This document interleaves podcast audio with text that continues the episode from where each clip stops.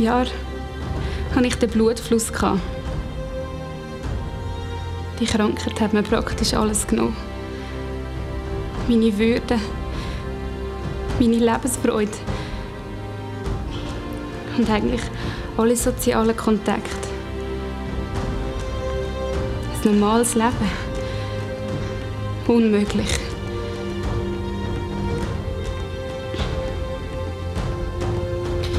Am Anfang bin ich noch von Arzt zu Arzt gerannt. Immer in der Hoffnung, einer könnte mir vielleicht helfen. Keiner hat mir helfen. Auf die Hoffnung ist die Desillusionierung kommt. Dann die Erschöpfung. Aber dann, dann ist die Kunft von Jesus durch unser Land gegangen. Es hat geheißen, er könne Wunder tun. So richtige Wunder. Ja, Blinde können sehen und Lahme können auf einmal laufen. Und dann habe ich gedacht, wenn er das kann, dann müsste ich doch eigentlich nur sein Gewand berühren und, und ich würde wieder gesund. Lustigerweise habe ich in dem Moment trotz all meiner negativen Erlebnisse keinen Zweifel gehabt, dass er mich heilen kann. Ja, und dann ist der Tag gekommen. Jesus ist in unser Städtchen gekommen. Ja, ich habe mich verhüllt und unter die Leute gemischt. Und dann, ganz unauffällig, habe ich sein Gewand berührt. Aber vor Jesus ist nichts verborgen. Hat sich umgedreht.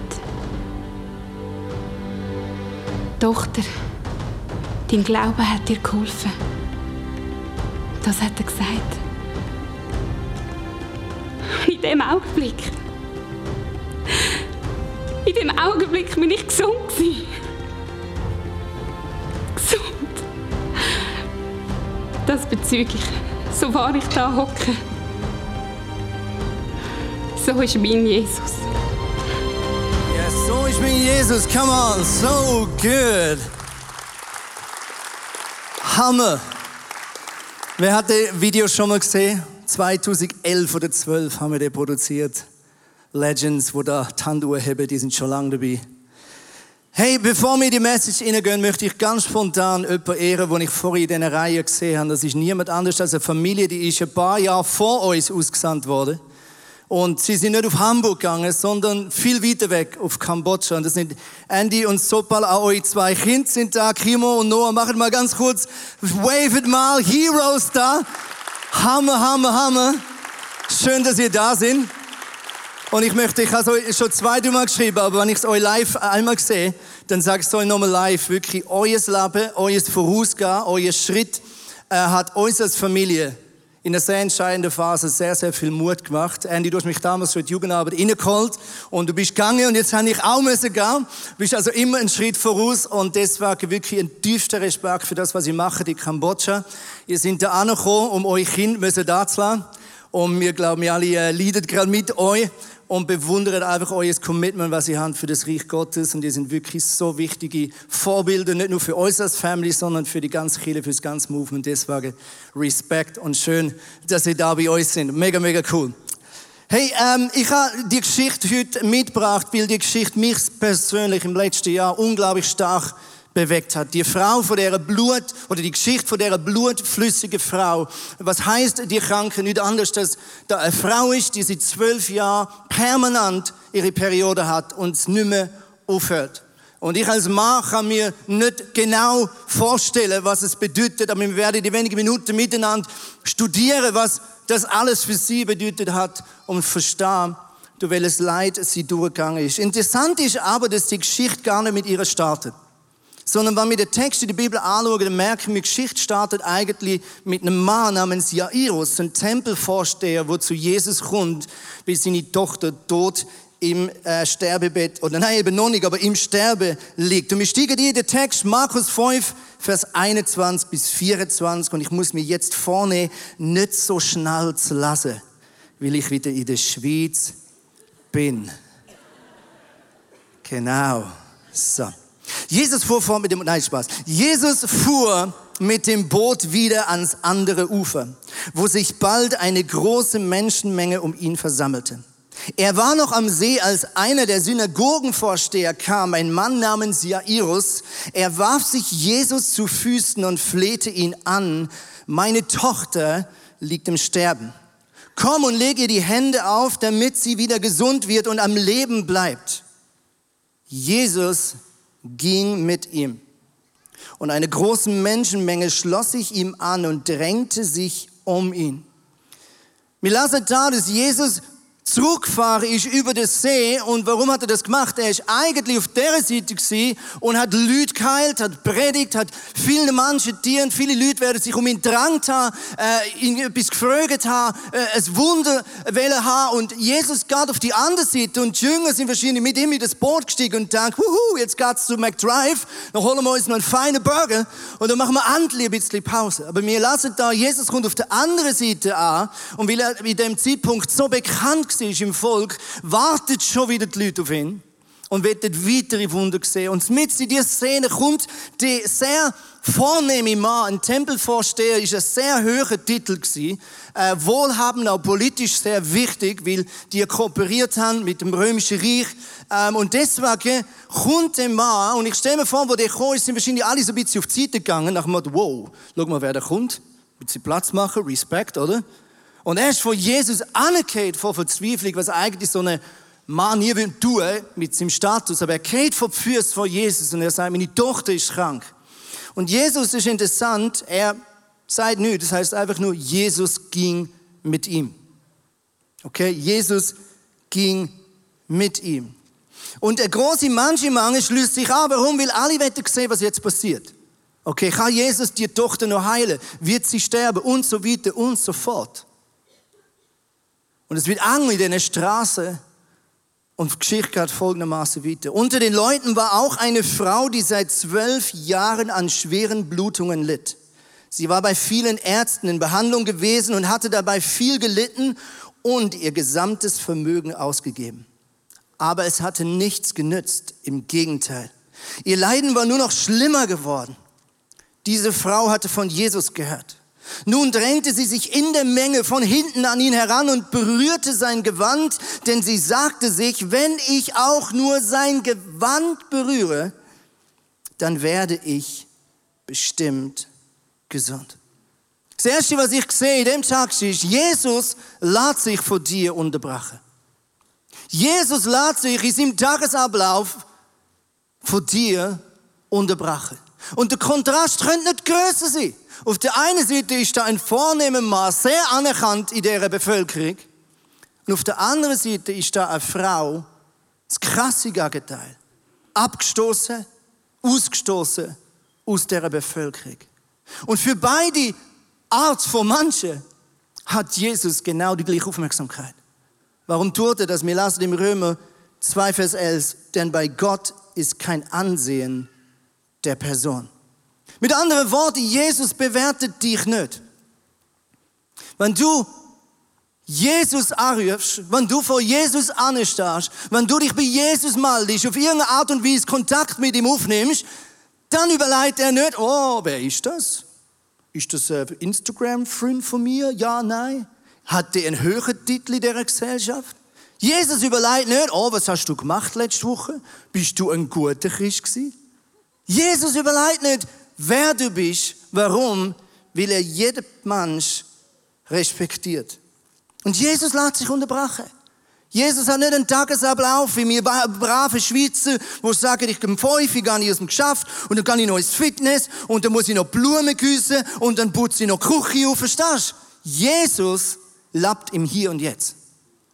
Und Jesus lässt sich von dir unterbrechen. Und wenn du in dieser Celebration am 4. August, am 11. oder Viertel ab 11. Kontakt mit ihm aufnimmst und jetzt in dieser Predigt sagst, Jesus, bitte rett du zu mir, ich brauche dich, ich will dich, ich brauche eine Begegnung mit dir, dann lässt er sich vor dir stoppen und sagt, wer bist du? Was kann ich für dich tun? Ich möchte mit euch anschauen, welche Situation die Frau hat müssen durchstehen Der damaligen Zeit, erstens, hat eine patriarchische Ordnung geherrscht. Das bedeutet, der Mann, Entschuldigung, die Frau, ist klar ein Mann unterstellt gewesen. Zweitens, das heiratsfähige Alter ist damals etwa 12 bis 14 gewesen. Mit anderen Worten, dann, wenn dein Körper sich bereit macht, Kinder können überzukommen, ist auch das Alter, wo deine Eltern anfangen haben, Pläne zu schmieden. Manchmal mit dir und manchmal ohne dich. Glück und Ansehen, Respekt in der damaligen Kultur ist sehr stark verknüpft mit der Frage, hast du einen Mann, bist du geheiratet und hast du viele Kinder? Andersrum, ein Mann und viele Kinder hat bedeutet, dass du sozial und finanziell abgesichert bist. Andersrum, bist du nicht verheiratet gewesen oder hast du kein Kind können überkommen, ist absolut nicht klar gewesen, wie du willst überleben. Es wird noch schlimmer. Wenn du nicht einen Marker hast als eine Frau, wenn du nicht geheiratet bist oder noch schlimmer, kein Kind hast können überkommen wie die Frau, dann hat man das damals als eine Strafe vor Gott und eine Demütigung angesehen. Krankheit im damaligen Kontext, und wir lassen das an andere Stellen, wo Bünger darüber diskutieren, ist anerkannt als eine Strafe wegen Sünde. Wenn du krank bist, hat man gesagt, entweder hast du gesündigt, oder deine Vorfahren haben gesündigt, oder du bist unter dem Fluch. Es wird noch schlimmer. Wenn eine Frau ihre Tage hat damals, dann ist sie geistlich und körperlich unrein gewesen. Unrein sie bedeutet, dass du vollständig sozial und körperlich isoliert bist. Auf gut Deutsch, die Frau ist seit zwölf Jahren unrein gewesen. Und man weiß aus Qualen, dass von den Menschen, die die Krankheit hatten oder andere vergleichbare Krankheiten, dass sie sich nicht haben dürfen, näher als drei Meter an andere Menschen anwagen. Und wenn Leute auf Versehen näher gekommen sind, haben sie Leute müssen rufen, unrein. Unrein. Sie haben die Leute müssen warnen. Und die Frau, seit zwölf Jahren, ziemlich sicher, hat sie vor der Stadt gelebt, nicht in der Stadt, weil sie ist unrein gewesen. Und man hat von unreinen Menschen erwartet, dass sie sich zurückziehen und fernhalten. Und wenn sie durch die Stadt haben müssen, vielleicht um etwas essen zu bekommen oder zu batteln, dann hat sie müssen rufen, ich bin unrein. Und die Leute haben Gesicht verzogen und einen Abstand genommen, einen Bogen um sie gemacht, haben vielleicht hin und um schlecht geredet und gesagt, ja, das ist wegen dem oder wegen der, wegen ihrer Großmutter oder ihrem Großvater. Das ist seit zwölf Jahren ihre tägliche Routine. Über ihre selber müssen aussprechen, ich bin unrein. Und sehe, wie Leute die Augen verziehen und das Gesicht verziehen und davorlaufen. Meine Frage heute Morgen ist, was ist deine Not? Was ist dein Schmerz? Was ist deine Krankheit? Ich kann mich nur daran erinnern, wir haben vor vielen Jahren im Youth Planet damals ein Interview gemacht auf der Straße. Und wir haben Leute gefragt, was ist die größte Not in der Stadt Zürich? Und wir haben verschiedene Leute angetroffen auf der Straße und haben sie gefragt. Und, und wir haben einen Mann getroffen, fast am Schluss von dem Interview, wo wir schon ein bisschen müde waren und die Sonne war heiß gewesen, wir sind sehr lustig drauf gewesen, haben nicht mehr wirklich mögen. Und wir haben ihn gefragt, was ist die größte Not? Und er hat nicht gut verstanden, weil Deutsch ist nicht seine Muttersprache gewesen. Und dann haben wir gesagt, was ist die größte Not in Zürich? Dann hat er gesagt, du, größte Not, ha? Größte Not, ja? 500 Franken, oder? Und wir so müssen lachen. Und er ist nicht rausgekommen. Genau. Ich weiß nicht, was deine Not ist. Vielleicht fehlt dir eine Zukunftsperspektive. Vielleicht kämpfst du mit Krankheit. Vielleicht kämpfst du mit Depression. Vielleicht kämpfst du mit Selbstzweifel, mit Einsamkeit, mit Sucht. Vielleicht bist du unzufrieden mit dem Aussehen. Vielleicht kämpfst du in den Finanzen, in der Familie? Was ist deine Not? Wenn Jesus sich wieder umdrehen zu dir und dir würde in die Augen schauen, was würdest du ihm sagen? Was brauchst du heute Morgen von ihm? Ich glaube, die größte Not, die ein Mensch erleben kann, ist immer Hoffnungslosigkeit. Und die Frau hat definitiv genau mit dem kämpfen. Das heißt, da niemand hatte ihr helfen können, obwohl sie schon so vielen Ärzten behandelt worden war und dafür ihr ganzes Geld ausgegeben hatte. Und das Interessante ist, trotzdem sehen wir bei dieser Frau immer noch Glauben. Wir sehen immer noch Glauben. Seit zwölf Jahren. Dauerenttäuschung. Jeder Arzt hat sie aufgesucht. Niemand konnte helfen. Im Gegenteil, Probleme sind noch größer geworden. Aber die Frau glaubt immer noch. Ich möchte mit euch anschauen in dieser Predigt, was sind Schritte, die wir unternehmen können, um ein Wunder, um Heilig, um einen Durchbruch in unserem Leben zu erleben. Und das Erste, was wir bei dieser Frau sehen, ist, dass sie glaubt. Sie glaubt. Das heißt da folgendes, sie sagt, denn sie dachte, wenn ich wenigstens seine Kleider berühren kann, werde ich bestimmt gesund. Die Frau glaubt immer noch. Was bedeutet Glaube in der Praxis? Es bedeutet, dass mit Angst überwindet, erneut enttäuscht zu werden. Ich habe viele Jahre Probleme mit meinem Rücken. Manchmal mehr, manchmal weniger. Manchmal geht es gut, manchmal habe ich wieder so wirklich schwere Wochen. Und immer wieder treffe ich auf Leute, die sagen, hey, hast du schon mal dafür gebetet? Ja, und am Anfang findest du den Satz mega cool. Und mit der Zeit wird ein bisschen anstrengend. Kannst du das? Ja? Und ich habe mich schon ein paar Mal ertappt, dass ich dann sage, weißt, ich glaube schon, dass Gott mich heilen könnte. Ich glaube das schon. Aber wenn dann jemand sagt, ja, sollen wir nochmal beten? Dann merke ich, wie etwas in mir sagt, wow, ich mag nicht mehr. Aber die Frau hat gewusst, Glaube bedeutet, das Risiko einzugehen, nochmal enttäuscht zu werden. Und manchmal wartet Gott mit Wunder und prüft unseren Glauben und wird sehen, dass wir nicht beim ersten Gebet aufgeben. Manchmal lässt Gott sich sehr viel Zeit. Weißt du warum? Weil er dir sehr viel mehr zutraut, als du dir selber würdest zutrauen. Wenn wir ein Wunder brauchen von Jesus, dann braucht es erstens Glaube. Das Zweite, was wir in dieser Heilungsgeschichte sehen, ist der Schritt in Gemeinschaft. Die Frau ist bereit, Gemeinschaft zu suchen mit Gott und mit anderen Menschen. Die Frau ist eigentlich in der Isolierung.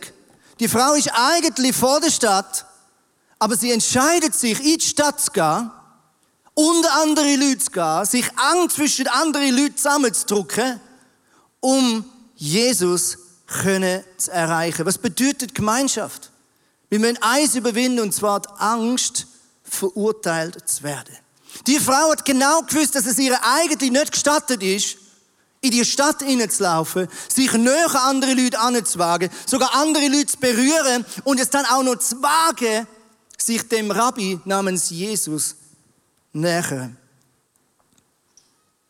Das Problem ist, so viele Menschen behalten ihre wirklichen Baustellen für sich.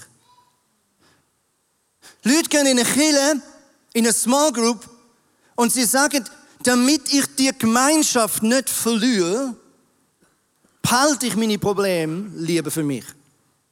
Und wir zeigen ein bisschen, wie viel Bibelvers wir auswendig wissen und wir diskutieren ein bisschen über das Verschiedene in unserem Leben. Aber das, was wirklich brennt und das, was wirklich stinkt, das behalten wir lieber für uns. Weil wir Angst haben, verurteilt zu werden. Das andere Dilemma ist, Genauso schlimm. Leute fangen an zu kämpfen ihrem Glauben. Sie machen vielleicht einen Schritt zurück. Sie gehen in all das Muster inne. Sie schämen sich dafür und sie meinen, dass sie nicht länger willkommen sind in der Kirche, nicht länger willkommen sind bei Gott. Und sie fangen von sich aus an, sich von Gott zurückziehen und von Kirche zurückziehen. Beides ist absolut die falsche Strategie. Wenn du heilig erleben willst, dann passiert heilig meistens im Kontext von göttlicher Gemeinschaft. Eine göttliche Gemeinschaft. Männer und Frauen, die erweckt sind von der Liebe Gottes, wo wissen, dass sie vergeben worden ist.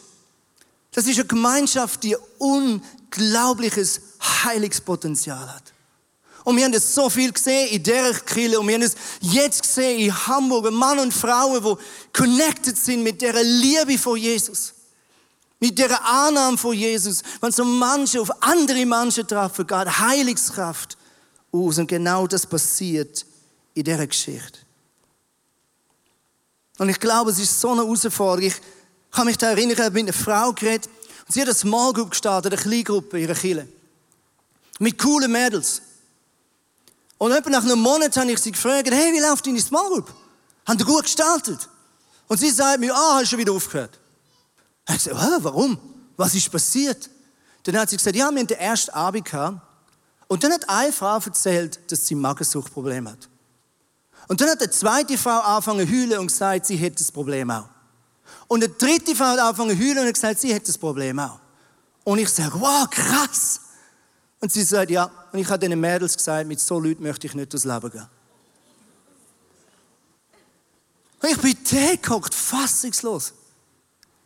Wann nicht in einer Small Group, wo dann können wir ehrlich sein?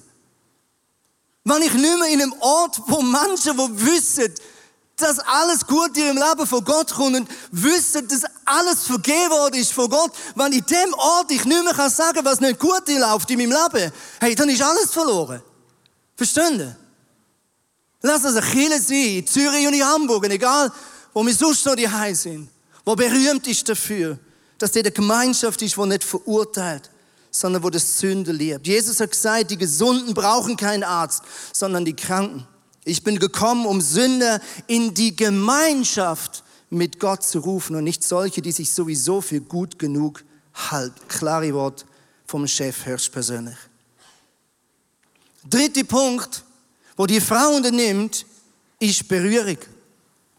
Sie wagt es, Jesus zu berühren. Warum? Weil sie weiß, dass sie eine Berührung von Jesus braucht. Sie wagt es, Gewand von Jesus zu berühren. Warum? Weil sie weiß, dass sie eine Berührung von Jesus braucht. Was braucht es dafür? Es braucht Angst, überwinden, dass ich abgestoßen werde. Die Frau weiß, was ich da mache, kann mir das Leben kosten.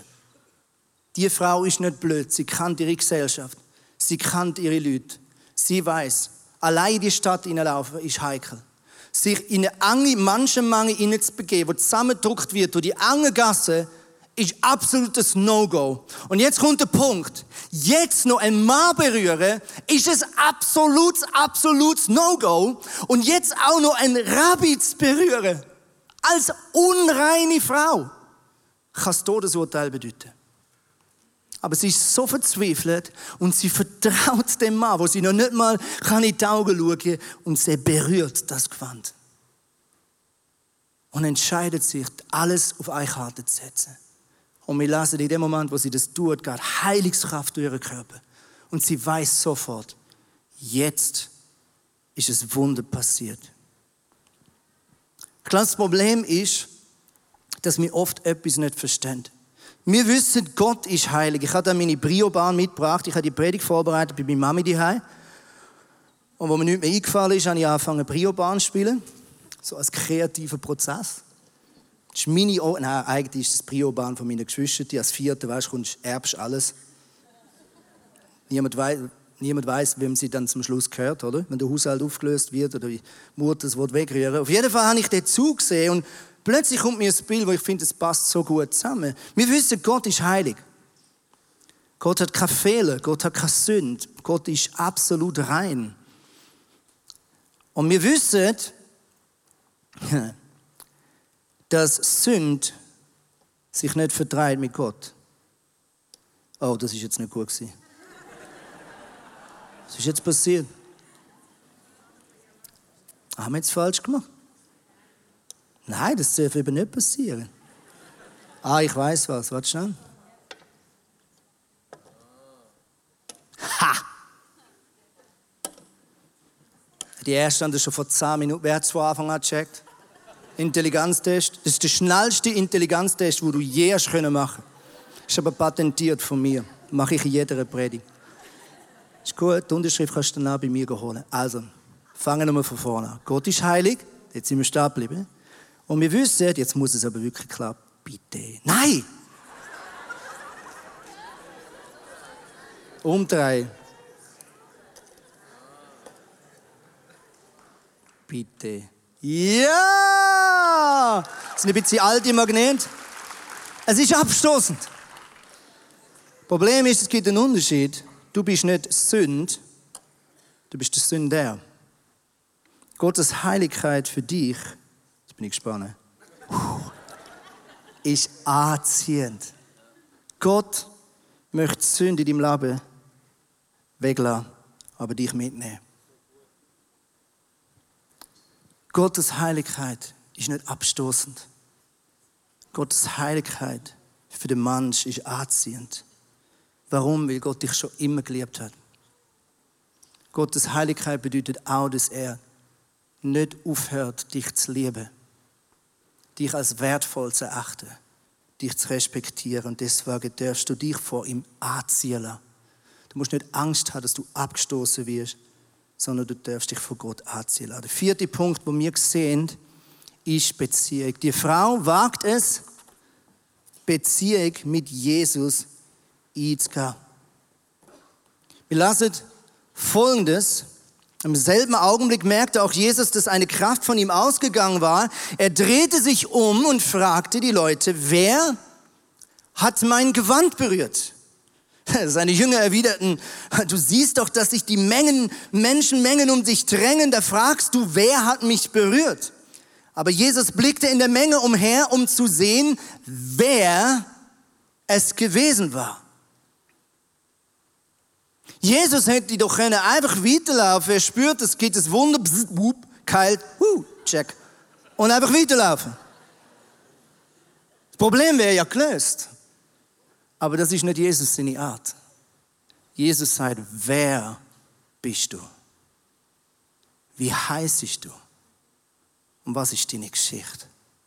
Und dann heißt es wieder, zitternd vor Angst trat die Frau vor, denn sie wusste ja schon, was mit ihr geschehen war. Sie warf sich vor Jesus nieder und erzählte ihm alles, ohne etwas zu verschweigen. Mit anderen Worten, sie entscheidet sich für eine Beziehung. Sie erzählt, wer sie ist, sie erzählt ihre Geschichte, sie macht sich verletzlich und Jesus wird alles wissen, was die Frau bewegt hat. Verstehst du? Jesus kommt nicht einfach und macht, kein Tschüss. Nein, Jesus wird viel mehr als ein Wunder. Jesus wird dich. Jesus wird eine Beziehung mit dir. Und er sagt, wer bist du und was ist deine Geschichte? Und jetzt kommt für mich das absolute Highlight.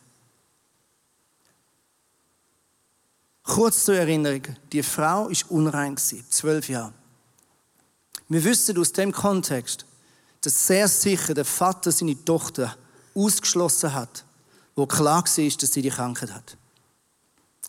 Egal ob mit voller Motivation oder vielleicht sogar mit Tränen in den Augen, ist es seine Pflicht gewesen, seine Tochter aus der Familie auszuschliessen, weil sie Blamage und Schande über seine Familie gebracht hat. Sehr sicher hat er seiner Tochter gesagt mit zwölf, du bist nicht länger mein Kind. Und ich bitte dich, unsere Familie zu verlassen und vor der Stadt zu wohnen, bei den anderen Menschen, die unrein sind. Mit anderen Worten, seit zwölf Jahren, seit ihrem Anfang als Teenagerin, hat sie keine Beziehung mehr zu ihrem Vater, hat sie keine Beziehung mehr zu ihrer Familie. Sie ist ausgeschlossen. Sie weiß, heute ist eine Familienfeier, aber ich bin nicht dabei. Heute ist ein Geburtstag, aber ich bin nicht dabei. Heute heiratet meine Schwester, aber ich bin nicht dabei. Zwölf Jahre. Und was sagt Jesus, nachdem sie gesagt hat, was ihre Geschichte ist? Meine Tochter. Meine Tochter. Jesus hat genau gewusst, wo der tiefste Knoten ihrer Seele wirklich ist. Jesus hat genau gewusst, wo das dramatischste Wunderpotenzial ist in ihrem Leben. Und das ist nicht ihre Organ, sondern es ist eine kaputte Identität. Eine Identität, die geschlagen worden ist, wo ausgetrocknet worden ist. Und Jesus weiß vor allen Satz, wo er hätte können sagen, er sei der Gold, richtige, das tiefste in ihre Seele, meine Tochter. Ist das nicht krass? Mit anderen Worten, Jesus kann dich besser, als du selber dich je kennen kannst.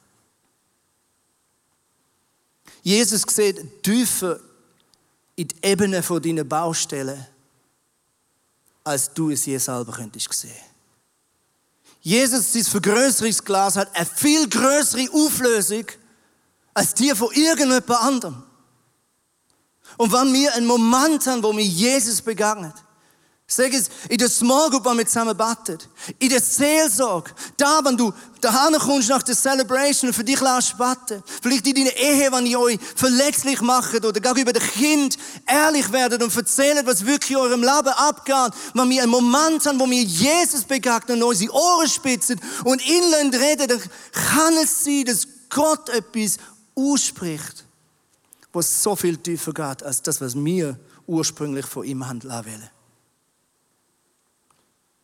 Und er sagt, meine Tochter, sagte Jesus zu ihr, dein Glaube hat dich gerettet. Geh in Frieden. Du bist von deinem Leiden geheilt.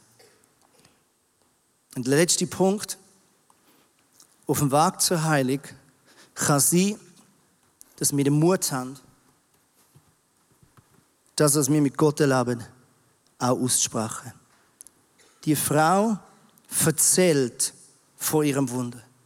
Die Frau hätte einfach können weglaufen und sagen, ups, sorry, ich hatte ihn nicht berühren. Yes, kalt. Nein, es heißt, sie erzählt, wer sie ist. Sie erzählt von ihrem Heiligswunder. Bekanntnis ist für mich immer wieder auch Worship. Vielleicht stehst du manchmal da in dieser Kille, du siehst andere Leute die Hand heben, strahlen ins Gesicht und du denkst, wow, so schön. Bei denen läuft alles so rund. Wenn es mir so gut würde gehen, dann könnte ich auch worshipen. Dann würde ich auch so laut singen.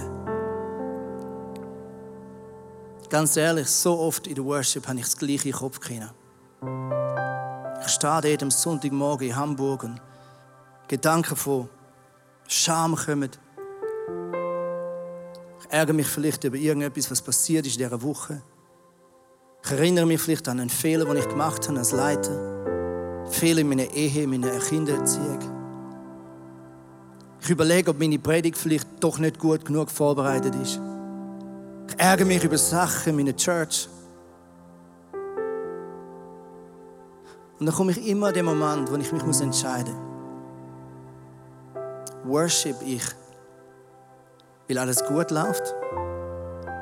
Oder tue ich Gott groß machen? weil ich ihn brauche. Und weil ich glaube, dass er kommt. Und weil ich glaube, dass es gut mit mir meint. Worship ist ein öffentliches Bekanntnis. Du sagst mit anderen Worten dein Problem, wie groß dein Gott ist. Und wir sehen, wie manche, wenn sie öffentlich bekannt geben, was Gott in ihrem Leben tut, dass Heilungskraft von ihnen ausgeht. Was braucht es dafür? Es braucht Angst zu überwinden, das Wunder nicht hebt. Kannst du das? Angst überwinden, das Wunder nicht hebt.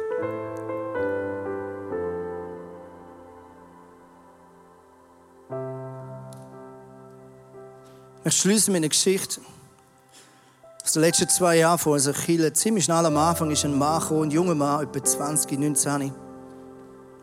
Und schon beim ersten Reinkommen habe ich gesehen, der Mann hat ein großes Paketproblem. Er hat geschwitzt, er war bleich, man hat den Mann gesehen, dass er wahrscheinlich direkt von irgendeiner Party kommt. Er hat gestunken. Aber in der ersten Worship habe ich mich umgetrüllt und während ich geworshipped habe, habe ich gesehen, wie ihm Tränen runterlaufen. Erst Sonntag ist er wiedergekommen, gleiche Szene. Er ist einfach da gestanden, hat geworshippt und Tränen sind runtergelaufen.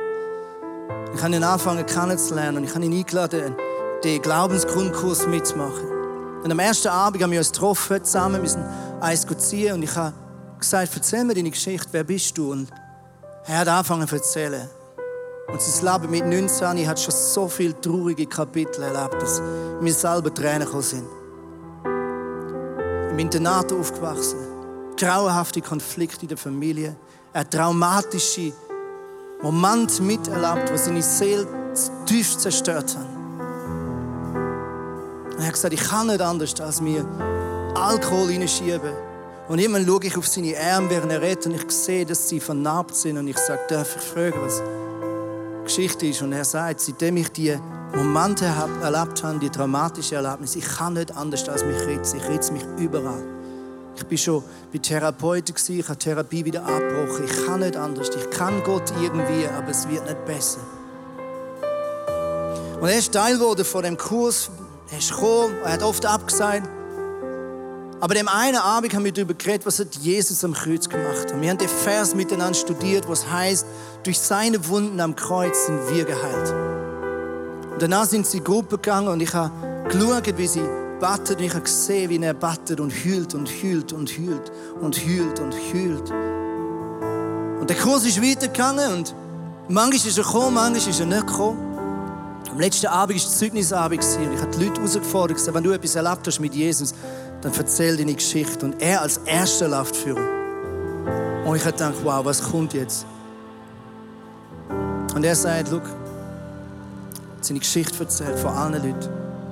Er hat sich verletzlich gemacht. Von seinem Schmerz erzählt, von seinen Baustellen. Und er erzählt von dem Abend, von dem Dusch am Kreuz, wo er seine Wunde und seinen Schmerz am Kreuz duscht hat. Mit Heilig. Und er hat gesagt, seit dem Abend, seit etwa sechs Wochen, habe ich mich nie mehr geritzt. Das Wunder ist jetzt anderthalb Jahre alt.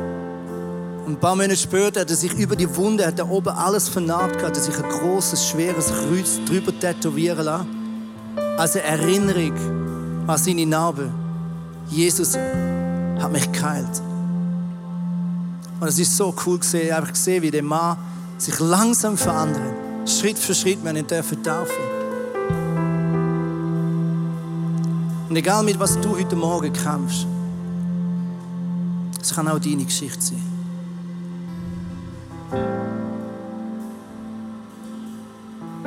Das heißt, die beiden Fall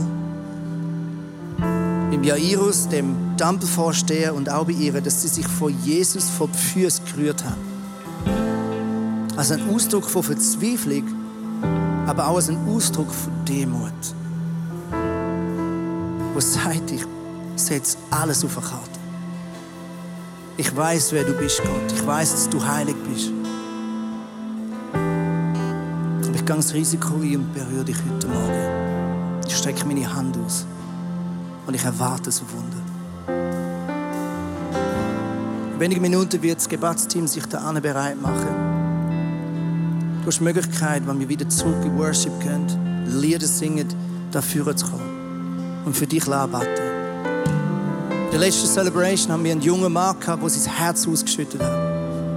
Er hat alles auf den Tisch gelegt. Er hat gesagt, ich habe keine Lust mehr, das mit mir umzuschleppen. Und er hat alles erzählt. Und ich möchte dich bitten, egal ob da in der Celebration oder das nächste Mal, wenn wir als Small Groups zusammenkommen oder in deiner Ehe, Sag, was wirklich brennt. Mach dich verletzlich. Entscheid dich für Beziehung. Entscheid dich für Gemeinschaft. Lass uns aufstehen miteinander. Ich möchte beten zum Schluss.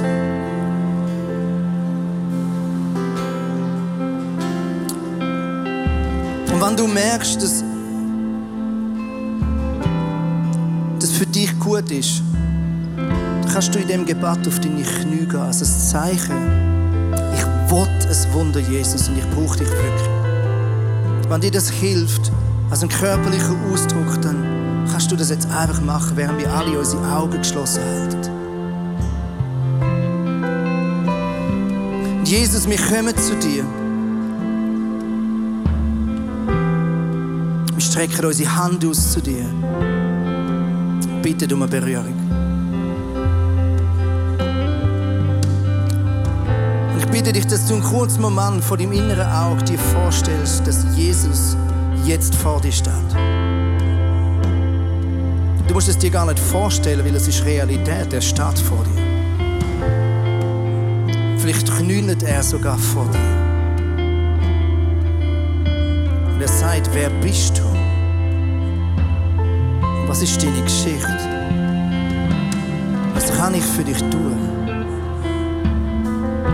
Sag du ihm jetzt, was du, du brauchst.